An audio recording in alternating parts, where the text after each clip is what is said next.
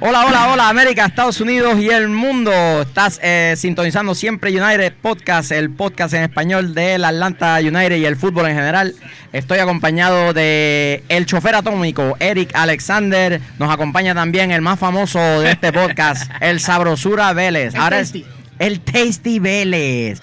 Muchachones, estamos aquí en el Atlanta United Training Ground. Estamos en el torneo, en el Champions League de Soccer in the Streets, una entidad sin fines de lucro que está recaudando fondos para llevar el fútbol a todas las esquinas de Atlanta. Estamos honrados de haber sido invitados. Aquí con nosotros está la gente de Soccer Down Here, Unrelegated Podcast, está Atlanta Home Before United Dark. TV.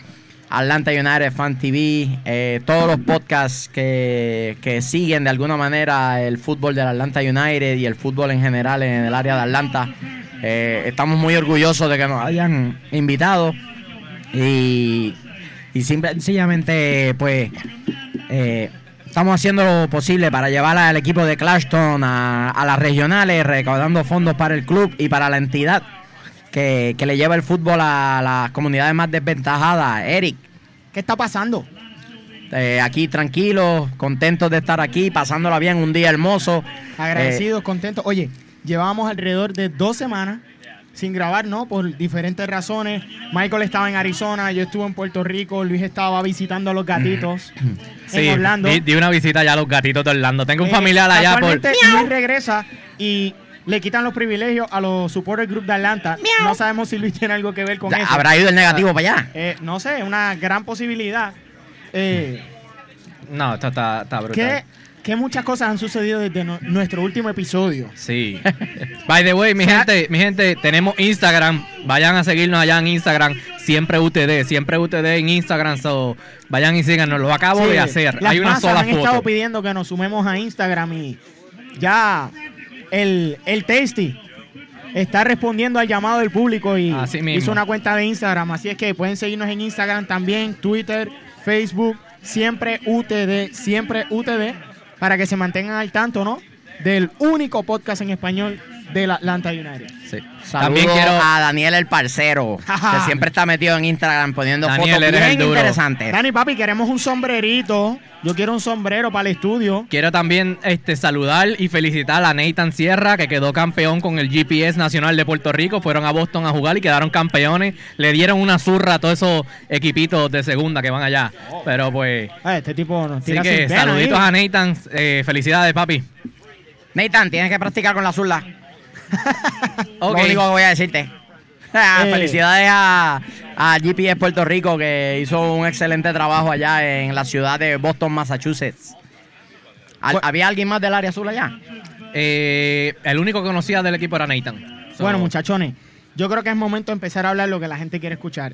El desempeño Cuidado. de Atlanta. Papi, nos, nos están tirando Este con es en todo. vivo. Nos están atacando. Jay, that was a good one. nos That was a good atacando, call. pero Jay, Jay se tiró una barrera improvisada con cuatro mesas ahí. I know, Yeah. I know. Eh, muchachos, ¿qué ustedes creen del desempeño del equipo en las últimas semanas? No, porque queremos hacer un resumen por lo menos breve de lo que ha sucedido en el equipo. Creo que la impresión que me da por los partidos que hemos tenido, la manera en que el equipo ha, jugado, no necesariamente los resultados, pero sí, los resultados son una consecuencia directa del rendimiento del equipo. Creo que poco a poco el 3-5-2 se ha ido desgastando. Por el uso, por las rotaciones, por la gente que se ha lesionado, por la gente que han suspendido. eh, y de alguna manera la gente entonces también empieza a ver eh, videos de- del equipo, empiezan a prepararse mejor, empiezan a trabajar con esquemas y formaciones distintas para poder contrarrestar el, el efecto del 3-5-2 y la presión alta. Y la inhabilidad, esto combinado con la inhabilidad que ha tenido el United de simple y sencillamente terminar, La jugada. eh, eh, definir las jugadas que ha creado, porque las oportunidades están, han creado oportunidades para hacerle daño. Lo vimos en el juego de Sporting Kansas City hasta la, la expulsión de Busan, lo vimos en el partido contra el Red Bull. Muy por encima que, que sus rivales, ¿no? Sí, yo creo que en el único partido donde verdaderamente el rival dominó en estos últimos partidos, dominó a Atlanta fue el Red Bull. El Red en Bull. ese partido el Red Bull simple y sencillamente jugó mejor que nosotros. Estoy de acuerdo. Pero, ¿qué tú opinas? ¿Cuál tú crees que es el factor por el que estamos siendo incapaces de terminar la jugada? porque la- las oportunidades se siguen creando por manguera. O sea, estamos creando jugadas por montón en cada mitad de- del yo, partido. yo diría que malas decisiones. Indi- muchas individuales. Individualidades.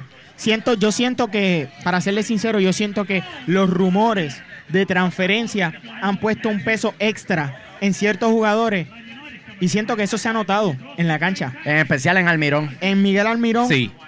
eh, he notado mucha presión últimamente en tratar de anotar y tal vez se ha puesto un poco goloso y hemos perdido oportunidades claras de anotar.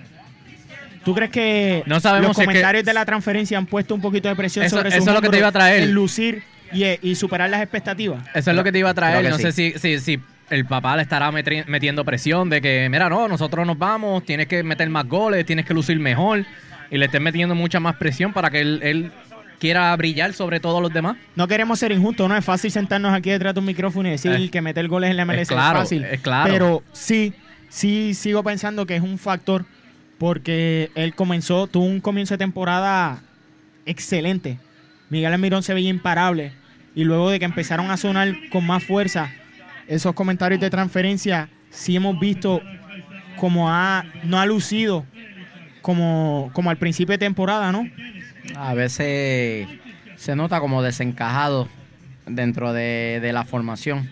Cierto. Y queriendo hacer demasiado. En vez de hacerlo más sencillo, dicen que lo, en el fútbol lo más sencillo es hermoso. Queriendo hacerlo más sencillo, intenta hacerlo más difícil. Estoy de acuerdo. Queriendo, queriendo de alguna manera tal vez despuntar. Eh, y la belleza del juego de Almirón es la facilidad que él tiene para crear situaciones para que otras personas tengan anotaciones sencillas. Y entonces querer hacerlo más complicado o, o más lujoso o más bonito eh, termina frustrando oportunidades claras. Eh, tomando tiros de ángulos sumamente difícil. Tirando cuando la jugada más fácil era un pase filtrado o, o un, un layout a un compañero. Y en ese sentido, pues según va Almirón, va Atlanta. Claro. Eh, Almirón es el 10 del equipo, es el que le da esa transición rápida cuando el equipo recupera la pelota en la mitad de la cancha. Y está un poquito desencajado. Eh, creo que ha intentado hacer mucho. Cuando las cosas no le han salido, es su confianza la que sufre y ahora mismo su confianza en, en sus habilidades debe estar en su punto más bajo. Claro. Y, y lo que tú dices es cierto, lo que Luis apunta también, la presión que debe estar recibiendo de- externamente, no necesariamente de su familia, pero de, de todo su medio ambiente, ¿no? Este se ha sumado a que el equipo de alguna manera, a pesar de que ha dominado porque tiene buenas individualidades, ha jugado pobremente en estos Sí. últimos partidos. Pero corríge- corrígeme si me equivoco. Su posición, la parte principal de su posición, es anotar goles o crear jugadas. Ambas. Pero la, tiene que haber una principal. Ambas. Él es un jugador ofensivo. Pero como él juega en una posición más retrasada en el campo, y en el 3-5 de él tiene dos delanteros claramente posicionados frente a él, su, Su rol. su rol es creación de situaciones para sus compañeros y, Sumarse. y, y- y creación de situaciones para él también. Sumarse al ataque, claro. Porque sus compañeros van a abrir espacios, van a arrastrar marcas para que entonces él tenga un- un- una zona de acción más amplia frente, frente a él. Algo, algo que, que ha sido bien comentado en las redes, ¿no? En las últimas semanas, con- en la fanaticada del Atlanta, es el arbitraje, ¿no? Y hemos comentado esto fuera, fuera de cámara y micrófono. Como estamos creando una cultura de quejarnos demasiado, Demasiado. sobre el arbitraje, cuando estamos creando y teniendo sobre 22, 23, 24, 25 tiros al arco por partido, cuando no concretamos en tantos tiros, el arbitraje no es factor. No, lo es. No. No Aunque lo es. tengamos un mal, al- un mal arbitraje en el partido, si tú tiraste 24 veces al arco y metiste un gol, hay un problema más grande que no es el arbitraje. Claro. A menos, a menos que vengas y veas que el portero tenga 19 salvadas de esas 23 tiros, pues ahí entonces Oye, eh, no hay- es un super porterazo. No pero hay que quitar el mérito. Los porteros de los equipos contrarios, ah, o sea, como arreglando el revolus que acabo de decir, de nuestro oponente, los porteros han tenido muy buenos partidos. Ayer el portero del Philadelphia Union tiró un partidazo. es uno de los mejores porteros de la liga. ¿Me entiendes? O sea, estamos teniendo todas las situaciones para seguir haciendo lo que hemos hecho y somos nosotros los que no estamos concretando. Claro. hemos, le hemos quitado mucho peso a lo que deberíamos dárselo. O sea, no estamos concretando y se nos hace más fácil como fanáticos culpar al arbitraje. Yo creo que los resultados negativos que ha obtenido Atlanta, y no es para alarmarse, porque ha perdido, pero ha, ha seguido ganando. Lo- Se nos lo- va, se nos va. Eh, saludos a. ¿Cuál es el nombre? AJ. AJ de Atlanta United eh, Fan TV. Eh, los resultados han sido una combinación de, de empates, derrotas y victorias. Pero en todas, el, el claro el, el denominador común es la falta de, de definición que ha tenido el equipo. Situaciones creadas, un montón. Ezequiel Barco lleva más situaciones de, de gol creadas en los últimos partidos que, que siete de los equipos de la liga. Uh, he's stealing. Ah, ok. Está robando, güey. Hey, we want some of that. We want some of that. Come on, bring bring some love to us. There you go. Thank you, Oh, Thank sir. you. Oh, the plastic. Oh, Eres el crack. eres el crack. Ok. Mira, Estamos ah, aquí con la gente de Home Before Dark. eh, la gente de Atlanta United Fan TV están con nosotros. Recuerden, Soccer in the Streets. Dónennos lo que puedan, hasta un dólar. Cualquier cosa hace la diferencia. Si hacen una, una donación, por favor utilicen el hashtag podcast para Siempre United. tirarle su shout out y darle Claro, su claro que reconocimiento y agradecimiento por lo que están haciendo. Así mismo. Siento que hay muchas maneras de ver lo que está sucediendo, ¿no? Muchas personas lo quieren ver como un macro, otras lo quieren ver individual, ¿no? Si vamos a los jugadores individual, no es por traerlo como siempre, pero un jugador que está teniendo muy buena temporada y al igual que Nagby, no se le reconoce es Ezequiel Barco. Está creando más jugadas que cualquier otro jugador Sí. en el equipo. Y simplemente porque no tiene más de tres goles, creo que tiene dos hasta el momento, o tres Tres. tres hasta el momento, no se le está dando el reconocimiento que sí está haciendo el trabajo por el que llegó a Atlanta. Oh, sí. Oh, sí. Si me preguntan a mí si Ezequiel Barco valía 15 millones, todavía no hemos visto nada de lo que nos, nos va a traer como Claro. jugador. Nos va a traer muchas alegrías y eventualmente cuando el Mirón se mueva al fútbol europeo, el heredero natural de esa posición de, de media punta va a ser Ezequiel Barco. Oye, y trayendo a nuestro amigo Daniel el Parcero, se fortalecen los comentarios de, de que llega Atlanta Quintero. Quintero. Pues, yo lo veo difícil, pero se rumoran muchas cosas. Se decía de Falcao también. Recuerden que llegó la postemporada a, Europa y los, los rumores y a las ligas sudamericanas también los rumores y todas las presiones externas para lograr mejores contratos están al azar, están por todas partes. Eh, creo que River tiene un plan bien claro de lo que quiere hacer a futuro y Quintero es parte de esos planes. Yo veo a Quintero moviéndose primero a Europa que viniendo a Atlanta. Que es una posibilidad, sí podría ser. Atlanta es el equipo que más está sonando en Sudamérica debido al- gran flujo de jugadores sudamericanos que tiene. Eh, ha hecho un buen trabajo en, su mercadeo, ¿no? Y claro, suenan porque obviamente está ya eh, la, la transacción de Miguel Al- Almirón, ¿no? Ya, ya hay un precedente de que Atlanta United se, traje, se trae a Almirón, se trae a Ezequiel Barco, se llevaron a Leandro González Pire, a Franco Escobar.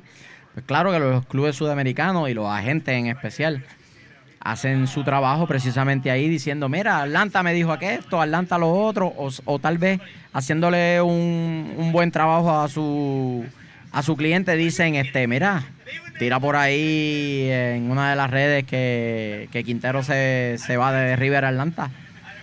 Nada se descarta, pero a la misma vez todo hay que verlo con, con suspicacia, ¿no? Este, no necesariamente son infundados, pero no necesariamente hay que creerlo simple y sencillamente porque salió en Facebook o en el internet. Hay que tener mucho cuidado con los rumores. O sea que Dani, Parce, mueve tus contactos a ver si llega. Sí Llama, mismo. llámate a River, mueve a tu gente en Colombia Da- a ver si- Daniel, si, Daniel. nos mandas a Quintero para Primero, acá. Daniel, primero el sombrero. Y después mueve tus conexiones. El sombrero importante para engancharlo en el estudio aquí, ¿no? Porque estamos, hoy estamos outdoors. Mi gente, no, quiero decirle que nos, nos mandaron saludos desde Puerto Rico. Mi familia nos está viendo, nos mandaron saludos. Así que Saludos Saludos, saludos. y sa- a la saludar a, del sabroso, a Freddy. saludar al, al, al- al gatito de Orlando, Leo, que es mi primo. Ese fue el que fui a visitar en el fin de semana. Así que saludos a Leo y a mi otro primo Yadiel, que me dijeron que lo felicitara, que lo saludara también. Así que Ustedes saben por qué yo estoy contento, a pesar de que Atlanta no ha jugado bien en los últimos juegos. Porque Orlando lleva cuatro derrotas corridas, papi. Lo dijiste, lo dijiste. Se lo dije en el episodio. Después de Atlanta no gana uno más. ¿Se lo dije o no se lo dije? Sí. Ay, la, la, la temporadita está empezando, papito. La Eh. temporadita está empezando. Todavía le queda un montón de sufrimiento. Muchachones, yo creo Puerquitos. que este, este puede ser el último episodio antes del comienzo del Mundial. así mismo. Nosotros vamos a seguir bregando en el Mundial, una edición especial. Hashtag el sabroso en el mundial. Hashtag el sabroso mundialista. Sí. Vamos a tratar de enviarla al sabroso Vélez para allá, para el mundial de Rusia. Así a ver que- si lo secuestran por allá y lo venden en pedazos. Eh, van a ser muchos pedazos. Este, pero Saludos al negativo García, que está, como siempre, esparciendo su negatividad por todas partes. Eh, se fue a una de estas repúblicas del centro de, de África y están empezando una rebelión allá, gracias al negativo. En esa, en esa república había agua, ya está la sequía. No, llegó y se secó el único lago que hay en el lugar. Así es ese muchacho, el negativo García. Saludos a él que está por ahí esparciendo negatividad y destrucción donde quiera que va. Bueno, llegó aquí, estamos casi a 100 grados. Sí, llegó, vino aquí un ratito y se fue y esto está aquí que, A- que nos Ahora se queremos está, morir. se está empezando a sentir el fresco otra vez, porque se fue. Sí. Oye, hablando de todo un poco, ¿no? Seguimos en el tope de la tabla, a pesar de los resultados eh, que hemos tenido, ¿no? En No- las no últimas tan semanas. fructífero. Exacto. ¿Qué piensan de, de lo que nos falta, ¿no? De temporada. Como hemos lucido, los ajustes que se hicieron, lo que está sucediendo en las últimas semanas. ¿Cómo tú, Miguel, arreglarías el problema que estamos teniendo en la definición? Yo, yo, yo, yo, yo exploraría salir distinto en la cancha, salir con el 4-2-3-1 que tanto funcionó la temporada pasada. Apar- aparte que para este tiempo fue que tuvimos las lesiones eh, bien importantes la, temporada pasada. So que esas rotaciones serían bien necesarias para evitar eso para septiembre, que tenemos un mes bien pesado, Garza- casi a final de temporada. Tenemos a Garza que- fuera por seis meses. Exactamente, Garza está fuera por seis meses. Garza fuera por seis meses. That, you- that thing on the bottom, on the top, you see that yellow thing. The yellow thing.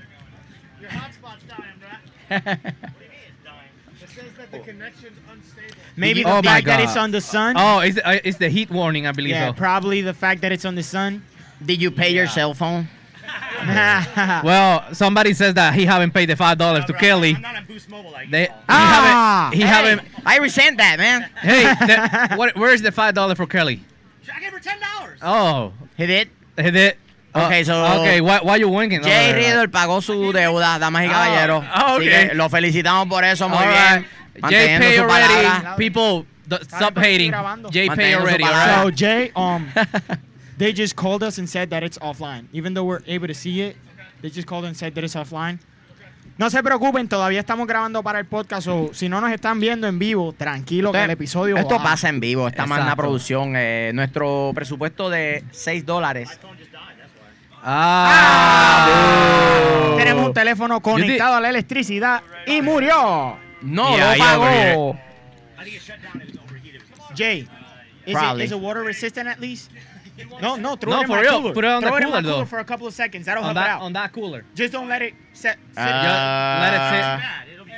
Be fine. I don't think that's Oye, idea. muchachones, tranquilos que estamos grabando el episodio. Sí. estamos Oh, aquí en vivo, Lo damas Lo y que, no nos están viendo es lo que re- usualmente ven el Yeah. formato en video, pero nosotros seguimos grabando para nuestro podcast. Eh, Así y que. el mundial, vamos a hacer producción el mundial. ¿Tienen miedo? Bueno, pensando en lo que se avecina en el mundial, creo que sí, sí, estamos bien, estamos bien. Eh, eh, pensando en lo que se avecina en el mundial, Creo que las potencias europeas una vez más se van a imponer. Eh, Creo que fuera de Brasil hay pocas oportunidades de que algún equipo sudamericano o fuera del continente europeo le gane a los Francia, España, eh, el mismo Polonia, Inglaterra, Inglaterra. eh, Alemania, sobre todo, tienen que ser lo- los grandes favoritos. Por ahí yo tengo a Uruguay como uno de los cuatro eh, semifinalistas. Creo que tiene una vía mucho más fácil para llegar a semifinales que, por ejemplo, Argentina, que tendría que, que cruzarse en algún momento con, con Alemania antes de llegar. Eh, México está apretado. México tiene un grupo com- complicadísimo. Eh, Francia se ve sólido, un equipo con Panamá la tiene sucio difícil. Panamá. Arranca su primer aparición en un mundial contra el equipo donde nació este deporte. Eh, No fíjate, a pesar, de- a, pesar, fácil. a pesar de todo, creo que si Panamá logra sacar un buen resultado en ese primer, primer partido, va a estar en la pelea. Panamá va con las expectativas. Esto viniendo de mi tío, ¿no? De mi familia, con el que estuve compartiendo en las últimas semanas. Las expectativas de los panameños es esa, que Panamá haga un buen papel. Ellos no, no están esperando levantar copa, ellos Claro. simplemente quieren demostrar que pueden bandearse con los mejores del mundo, ¿no? Que no están ahí por pura casualidad. Claro. Ellos quieren dejarle saber al mundo que en Panamá hay fútbol, que tal vez no estará al mejor nivel, pero que puede crearle mucho problema si lo toman lightly. Si no lo Claro. toman muy en serio, pueden llevarse una buena sorpresa. Yo creo que sí. Tienen Creo- una, ya en la lista de la convocatoria, Panamá lleva un buen balance entre juventud y experiencia, ¿no?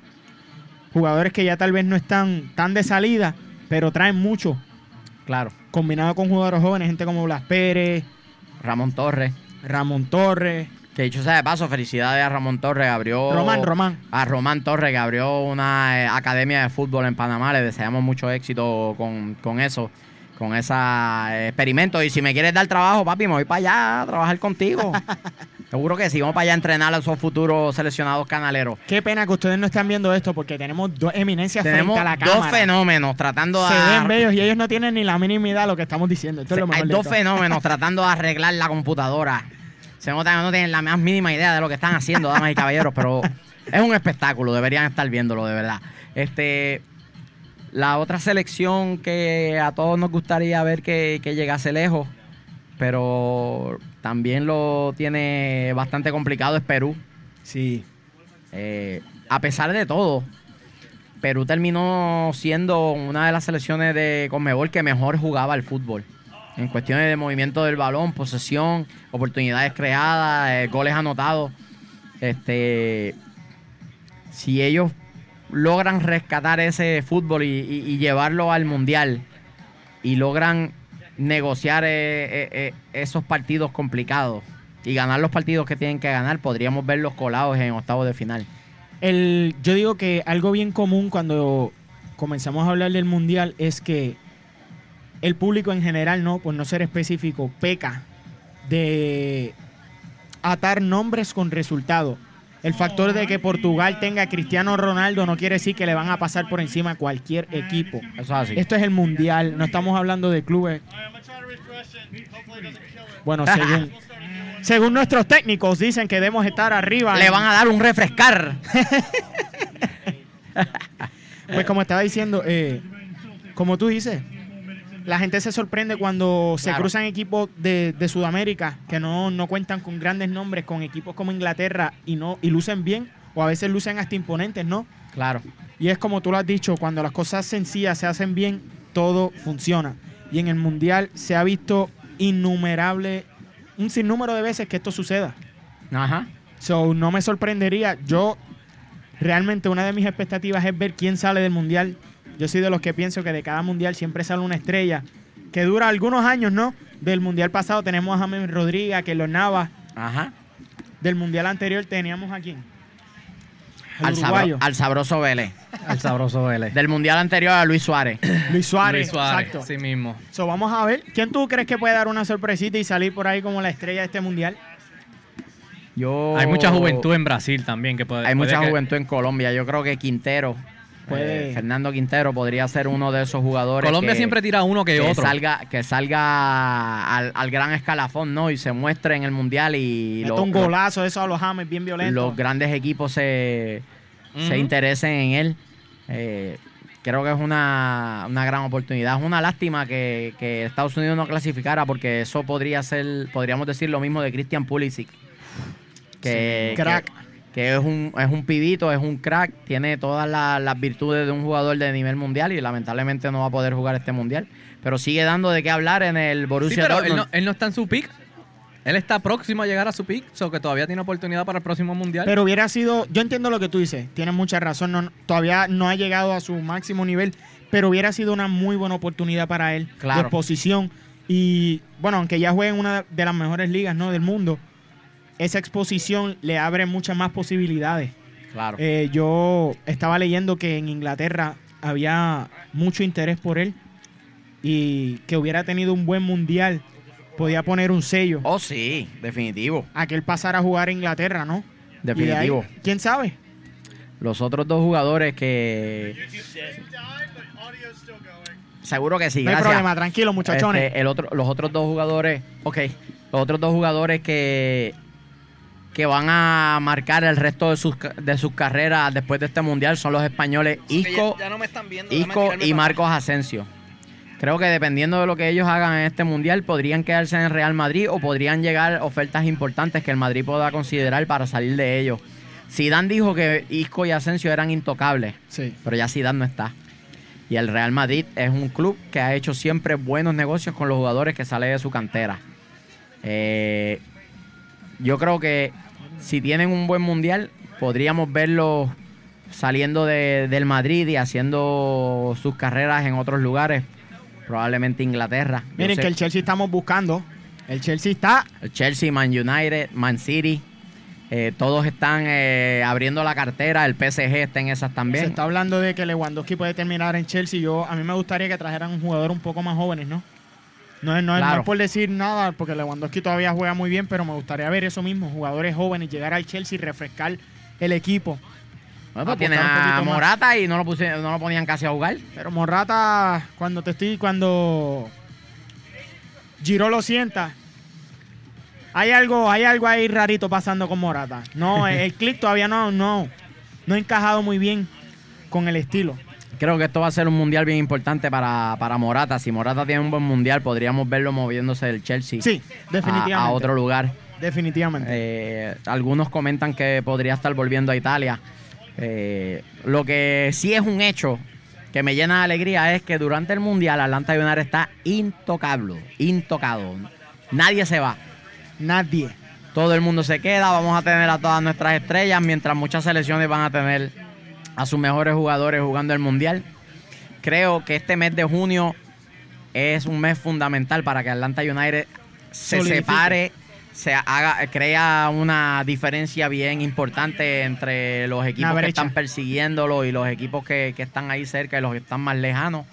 Y, y prácticamente si tienen un buen mes de junio, podría estar asegurando el Supporters Chile ahora. Cómodo. Pero Eh, volvemos, a esa, esa es la cuestión. Hay que bregar en, en concretar lo- la, la, Finalizar la jugada. So, si, no, si no bregamos con eso, jugamos con un equipo con nueve jugadores y pudimos hacer solo tres goles y dos de ellos fueron penales. O sea, hay que bregar en, la- en- en finalizar la jugada. Si no concretamos goles, no, no vamos a asegurar nada. So. Se va a llegar ahí, no podemos desesperarnos. Lo más difícil que hay en el estamos aquí, fútbol Tata. es, lo más difícil Ven- que hay en el ven, fútbol es- es meter la bola. Eso es lo más difícil que hay en el fútbol, anotar. Y estamos creando las situaciones. Nos debería preocupar que no creáramos situaciones y que no jugáramos a nada. Exacto. Eso sí tendría que ser este una preocupación profunda, porque entonces el análisis va más allá de simplemente estamos metiendo o no la bola, el análisis iría más profundo a, a entonces la funcionalidad del equipo. Yo creo que el equipo funciona en la manera en, en la que está jugando, simple y sencillamente. Es una cuestión de que no han metido la bola. Exacto. Y, y digo, meter tres, meter tres goles eh, en un partido no está mal. Aún sea contra nueve jugadores, tú te puedes defender de una manera bastante correcta con nueve jugadores. Como la hicieron ellos. Eh, y Filadelfia no es poco equipo, venían en una, en una racha de, de triunfo. Eh, así que se- seguimos jugando contra todo el mundo, seguimos siendo el equipo que impone este, virtudes y impone fútbol. Creo que en el único partido, en los únicos dos partidos donde Atlanta no ha podido imponer su criterio a la hora de jugar es contra Houston en el primer partido de la temporada y contra Red Bull el otro día. Eh, bueno, ¿tenemos saludos o qué?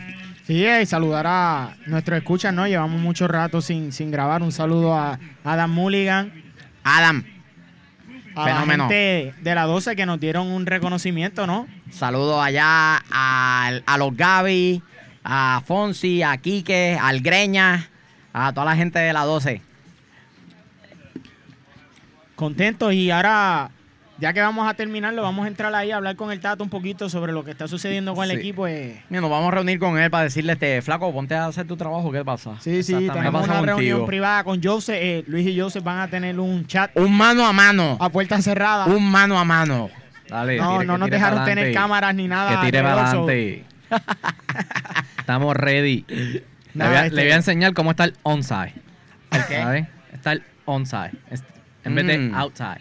Ok, Good. en vez de outside, en vez de... No es offsides, pero está bien. Ese es un nuevo término que Luis acaba de inventarse. Nada. No, es Gracias a off- todos. offsides. Y hasta la próxima. Y ¡Vámonos, muchachos!